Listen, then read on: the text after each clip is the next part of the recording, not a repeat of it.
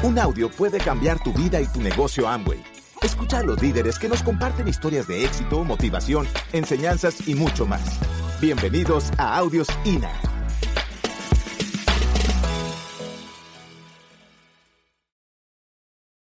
A los 14 años mi madre se muere, como ustedes saben la historia.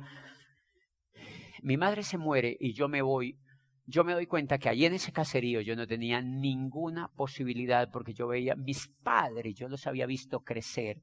Yo vi, yo crecí y vi a mis padres hasta los 14 años que yo ya tenía.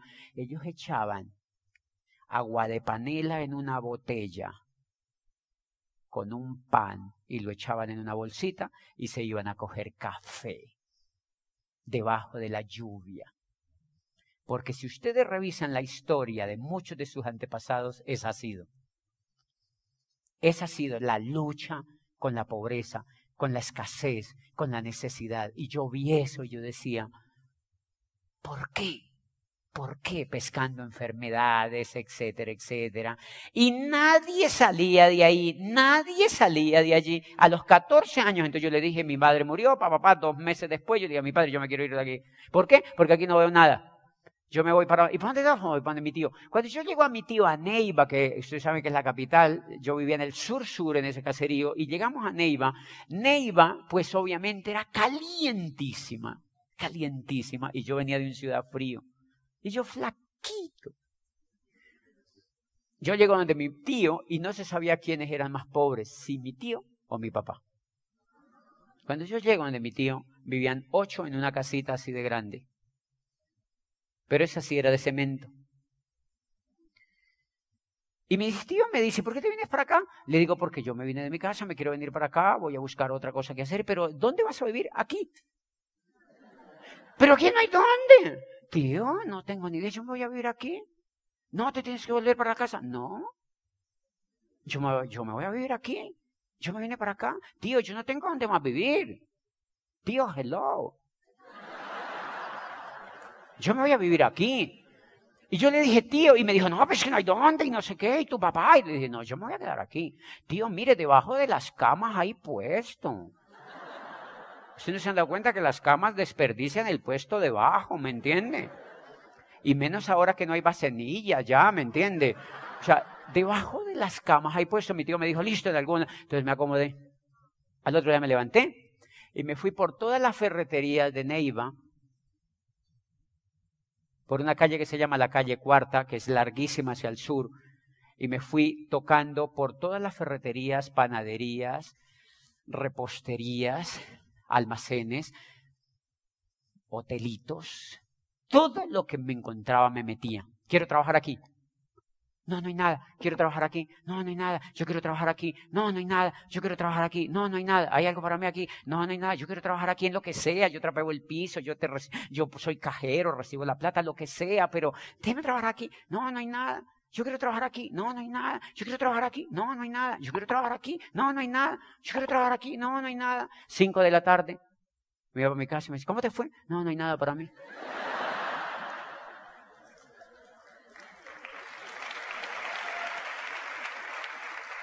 Dos meses más o menos, dos meses más o menos. ¿Algo para mí? No, no hay nada. ¿Algo para mí? No, no hay nada. Y mi tío me decía, devolvete para la casa.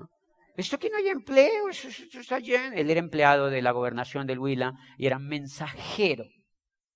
Mi tío llevaba más o menos 40 años de mensajero de la gobernación del Huila.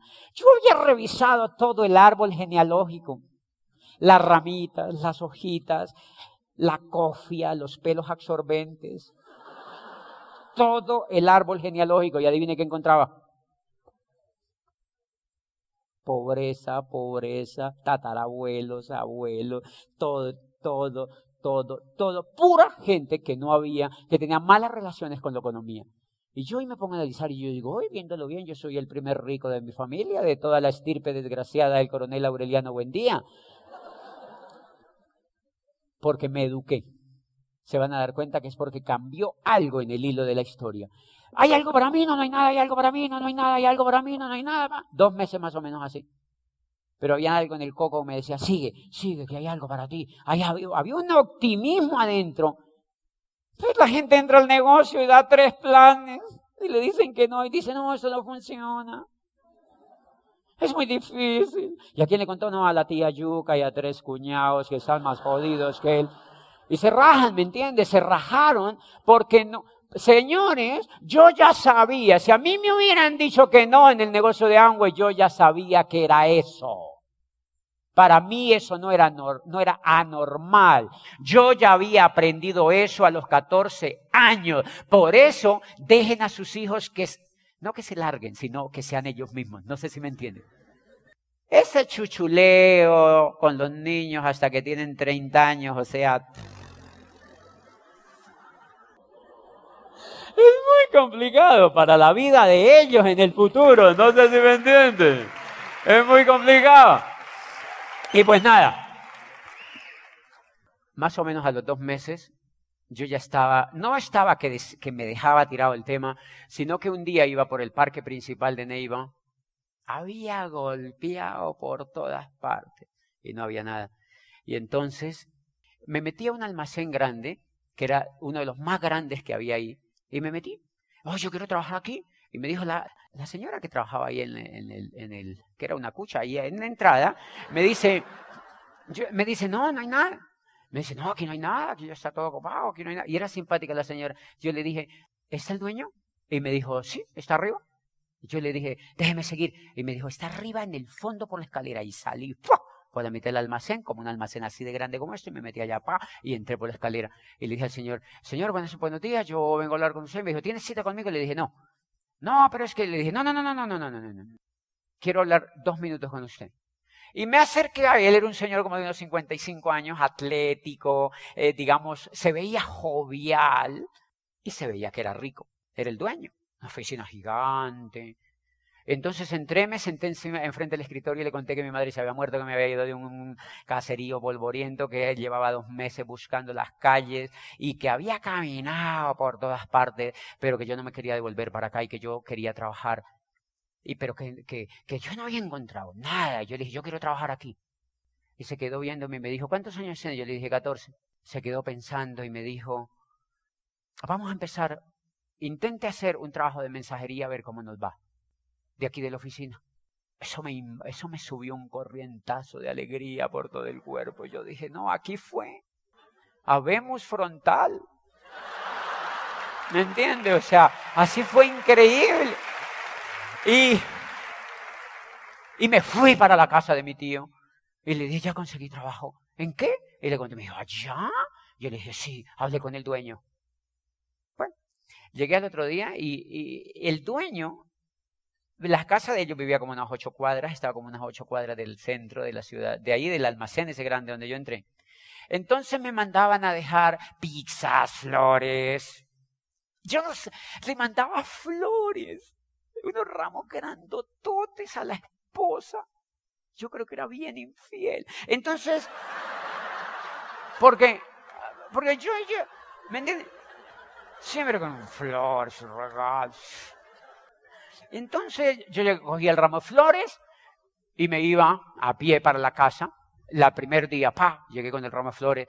Las, cuando yo vi la señora, la esposa, era una casa gigante. Yo entré, cuadros gigantes, pinturas en las paredes, alta, alta. Y yo, oh, eso está mejor que la de mi tío.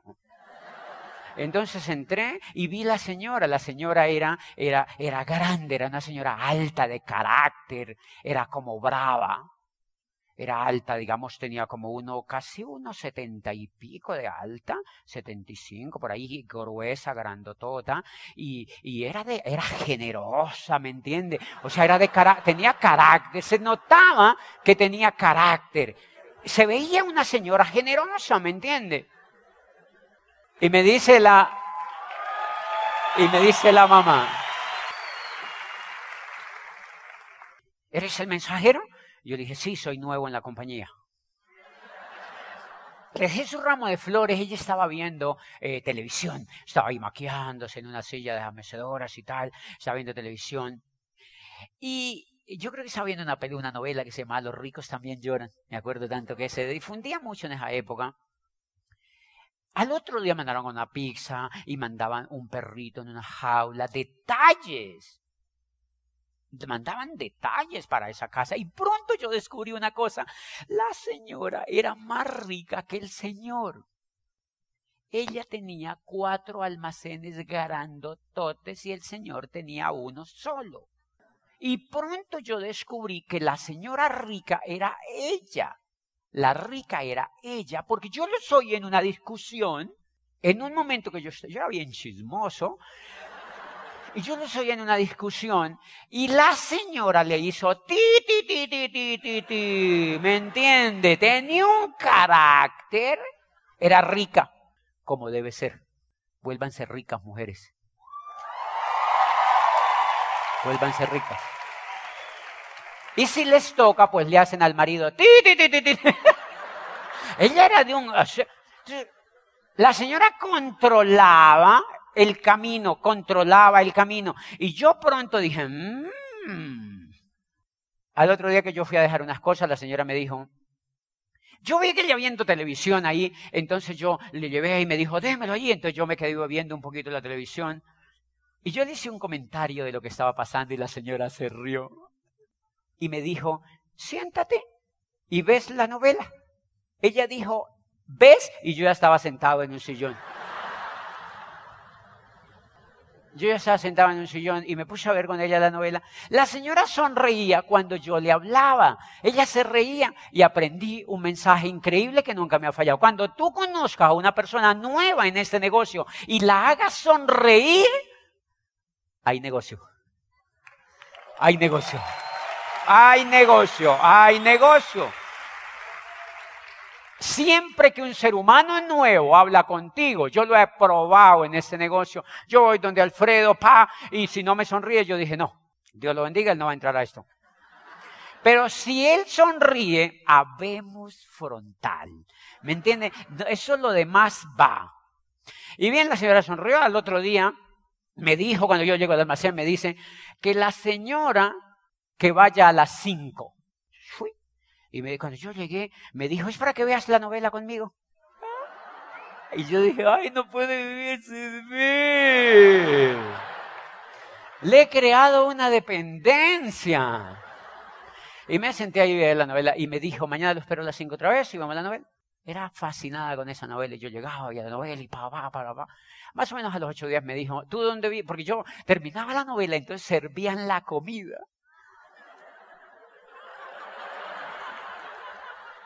Servían la comida. Entonces la señora decía, sírvale a José. Y yo decía, ay, creí que no me iban a dar. O sea, me servía. Y me servían, ¿qué me servían? Salmoncito, róbalo. Yo venía de comer lentejas, ¿me entiendes? Tomate de árbol, jugo de mora. Que no está nada mal, pero no todos los días, ¿me entiendes? No todos los días. Y aprendí otra cosa hay que ser rico para comer mejor. Sí, hay que ser rico para comer mejor. Esos comían bienísimo, pescados, todo era rico y entonces me servían y fa. Más o menos a ocho días me dijo, yo obviamente terminaba a las siete de la noche y Sam, yo me iba y me decía, ¿para dónde, ¿para dónde es que tú te vas? Yo decía, ¿para dónde mi tío? ¿Dónde vive? No, eso muy lejos. Y se quedó pensando y me dijo, tráete la ropa para acá que acá hay un cuarto para ti. Dijo ti y yo llevé en la esquina. Llegué donde mi tío, empaqué en un bolso los, ah, las poquitas cosas que me dijo, tío mío, para, ¿cómo así? ¿Para dónde te vas? Yo le dije, no le puedo contar. Y me llegué para mi casa, me fui para allá, me acomodaron en un cuarto grande, una casa gigante, me acomodaron en un cuarto, papá, papá. Señores, y yo notaba que la señora le tenía que, ella de amor, porque tenía tres niñas chiquititas, así, parecían de esas muñequitas de pasta la muñeca, así con trencitas, lindas, eran, y las mantenían hermosas, así, chiquititas, una detrás de la otra. Linda, eran cuatro, perdón, eran cuatro niñas, y entonces todas así chiquititas. Yo veía que la mamá le ilustraba los zapatitos y los moñitos y los ponía ahí, y yo veía eso, entonces yo al otro día, sin que me lo mandaran, fui y cogí los zapatitos, tititi. Cuando la señora vio, dije, no, yo ya les tengo todo listo mensaje lindo. Siempre le tienes que dar a la vida más de lo que te pide. Siempre. Siempre le tienes que dar a la vida más de lo que te pide. yo le lustré los zapatitos, los moñitos, todo listo, pa, pa, pa. Y a las 5 de la mañana, ahí aprendí todo eso que les contaba, a las 5 de la mañana despertaban, vamos al colegio, y mamá, mamá, tengo, estoy dormida, tengo el coquito calientito. Entonces las bañaban a las 4, eso era como una guerra campal, bañese, póngase esto, pa, pa, pa, eso gritaban, chillaban, de todo. Como hacen los niños a la madrugada. Es que yo no entiendo por qué rayos los tienen que bañar a la madrugada. Yo por eso hoy no me baño. ¿Me entiende? Yo me bañé ahora hace una hora para venirme para acá. Y entonces yo me ponía, y entonces a las 5 de la mañana las levantaban, 6 de la mañana yo salía con ellas para el colegio y las llevaba a un colegio de monjas muy prestigioso de allí en la ciudad, y iba y las dejaba allá y me devolvía. Cuando yo llegaba a la casa, me daba, los ricos siempre tienen perros y grandes. Porque porque estos perros tienen una cualidad que ellos comen y descomen, ¿me entiende? Entonces, unas cosas. Entonces, obviamente yo llegaba y eso era repleto, el patio de la casa era gigante, lleno. Entonces, claro, yo llegaba de, allá, de dejarla del colegio, yo veía, entonces yo agarraba, ponía una manguera y y dejaba eso limpio. La señora veía por la ventana que yo no era perezoso. ¡Pah! Lampeaba todo eso. Y después me di cuenta que había un almacén que ellos abrían a las 8 de la mañana, que era contigo a la casa, que había que trapearlo. Porque cuando lo abrían había suciedad. Entonces yo mismo me metía, lo barría desde las 6 hasta las 7 de la mañana y trapeaba y era más o menos 500 metros. Ahí pulí el carácter. Esa gente que se queja, no, es que esto no me funciona. Yo, ay, tan lindo. 500 metros y planchaba eso, tri, tri, tri, y apenas terminaba me iba a hacer mercado con la empleada del servicio.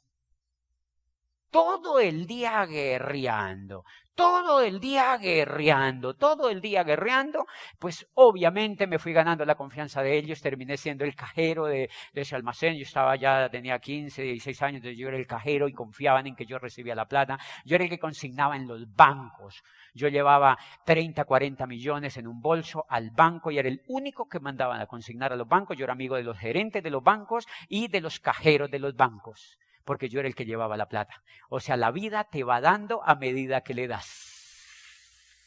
La vida te va dando a medida que le das. La vida te va dando a medida que le das. Y pues bien, ellos se iban de vacaciones, ellos se iban de vacaciones para, para, siempre se iban para Hawái normalmente y a mí me dejaban cuidando la casa. Yo me quedaba cuidando esa casa y cuando, cuando, cuando, pues obviamente cuando yo conocí la casa me di cuenta que tenía una biblioteca. Y yo no tenía, yo nunca había leído nada solamente lo normal que uno en la escuela y todas esas cosas. Pero cuando yo entro a esa casa me di cuenta que había una biblioteca. Cuando ellos se van para Hawái de vacaciones, entonces eh, yo me quedo cuidándola. Y en las noches yo tenía yo hacía todo ese oficio que te cuento y en las noches yo me metía a la biblioteca y empezaba, hacía mucho tiempo, la casa sola, la nevera llena de comida.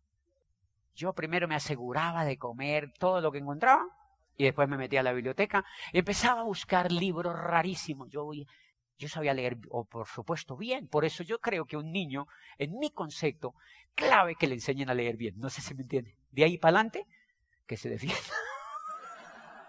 Pues es que los niños les enseñan a sacarle la hipotenusa a una lonchera, los quebrados, el pretérito pasado perfecto, el dictongo y el trictongo.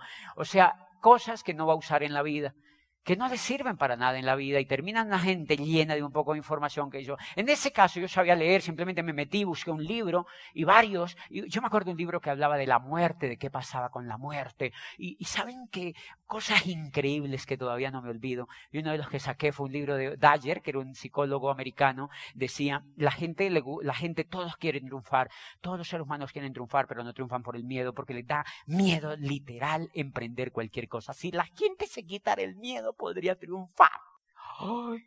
si la gente se quitara el miedo, podría triunfar. Y decía, y la otra cosa por la cual la gente no triunfa, es que la gente vive buscando la aprobación de los demás. El mayor mal de las personas es que viven que qué dice el vecino, que qué dice el papá, que qué dicen los amigos, que qué dice la sociedad y no se atreven a ser ellos mismos ni a triunfar en lo que ellos quieren porque les da miedo de lo que piensen las demás. Y decía, apréndete esta ley del éxito. Si quieres triunfar en algo en la vida, jamás busques la aprobación de los demás. Yo me gustó. Me zumbé todo ese libro. Me zumbé todo ese libro en las noches, 14 años. Y claro, cuando yo, cuando yo llegaba de vacaciones, a mí me provocaba hacerles... Porque estaba, porque, porque había, oh, no sé si me entienden, leer es determinante para cambiar la vida. Leer es determinante para cambiar la vida. Yo seguía allí metido en esa biblioteca. Y pues claro, leí la biografía de Newton, la de Einstein, la de Galileo, leí la Revolución Francesa, la Revolución Americana, la Revolución Inglesa, leí pedazos de la Revolución Bolchevique. O sea, yo era fascinado leyendo historia, pedazos, no los libros enteros, pero sí al menos pedazos. Y me encantaba eso. Y de pronto en esas lecturas alcancé un biógrafo, un argentino, que eso me impactó porque eso realmente cambió mucho mi vida.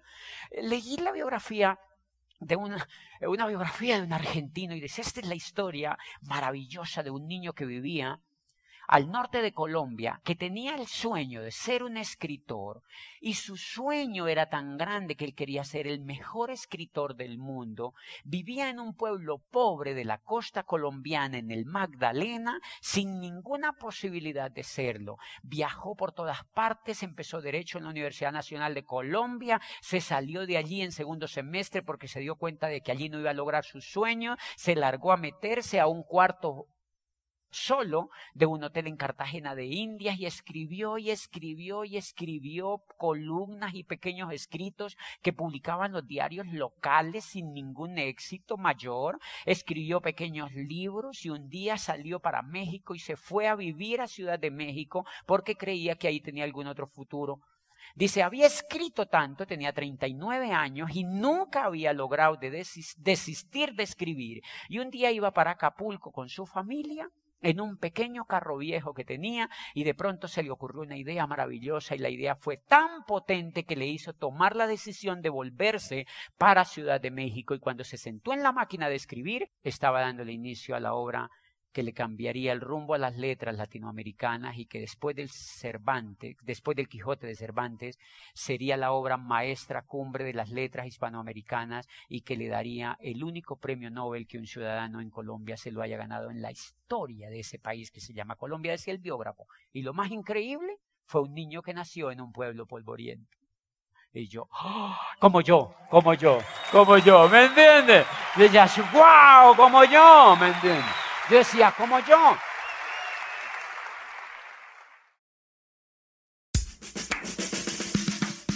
Gracias por escucharnos. Te esperamos en el siguiente Audio INA.